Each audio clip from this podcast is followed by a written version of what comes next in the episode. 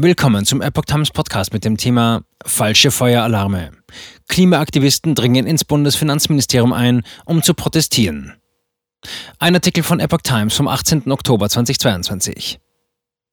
Verstärkten Protest hatten Klimaaktivisten für diese Woche angekündigt. Nun gelangte eine Gruppe in das Bundesfinanzministerium.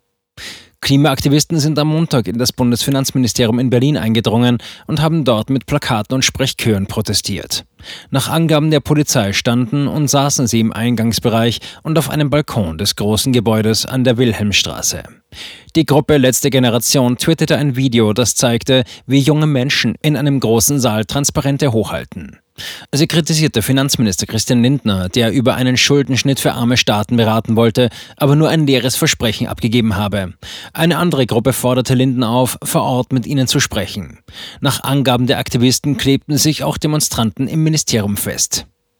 Nach Angaben des Finanzministeriums sprach Lindner mit den Demonstranten. Dann sei man friedlich wieder auseinandergegangen. Das Büro des Ministers wurde nicht blockiert. Lindner twitterte, in Washington haben wir uns zur Verschuldung mit afrikanischen Staaten getroffen. Da bleiben wir dran. Die Aktion hätte ich also nicht gebraucht, den Dienst hat sie aber nicht gestört. CL. Parallel blockierten Demonstranten erneut am Vormittag an mehreren Stellen Autobahnausfahrten in Berlin, unter anderem in Charlottenburg, Tempelhof und Schöneberg. Einige von ihnen klebten sich an den Straßen fest. Kritik wegen falschen Feueralarmen.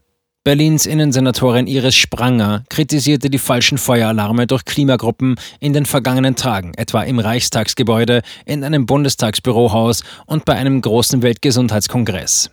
Spranger kündigte Regressforderungen an und sagte, hier spielt man mit Menschenleben, das ist nicht lustig und wird von uns auch nicht lustig empfunden, so die Senatorin verärgert. Es wird mit dem Feuerwehralarm gespielt, Polizei und Feuerwehr gingen aber immer von einem Ernstfall aus. Nach Angaben der Senatorin gab es jeweils Anzeichen wegen des Missbrauchs von Notrufen und Beeinträchtigung von Unfallverhütungs- und Notfallhilfemitteln. Das Gesetz siehe hierfür eine Geldstrafe oder Gefängnisstrafe von bis zu einem Jahr vor. Die Polizei erstelle derzeit die Rechnungen für die Kosten der jeweiligen Einsätze im Zusammenhang mit den Fehlalarmen, sagte Spranger.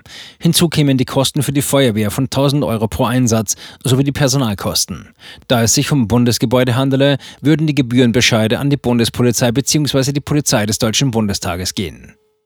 Die letzte Generation hatte in der vergangenen Woche erneut Autobahnausfahrten in Berlin blockiert und falsche Feueralarme ausgelöst. Am Wochenende hatte sie angekündigt, ihre Blockadeaktionen oder sonstigen Störungen in dieser Woche auszuweiten. Die Gruppe fordert mehr Maßnahmen für den Klimaschutz und ist seit Anfang des Jahres mit Blockaden und anderen Aktionen aktiv. Demonstranten störten auch Fußballspiele und klebten sich in Museen an Bilderrahmen fest.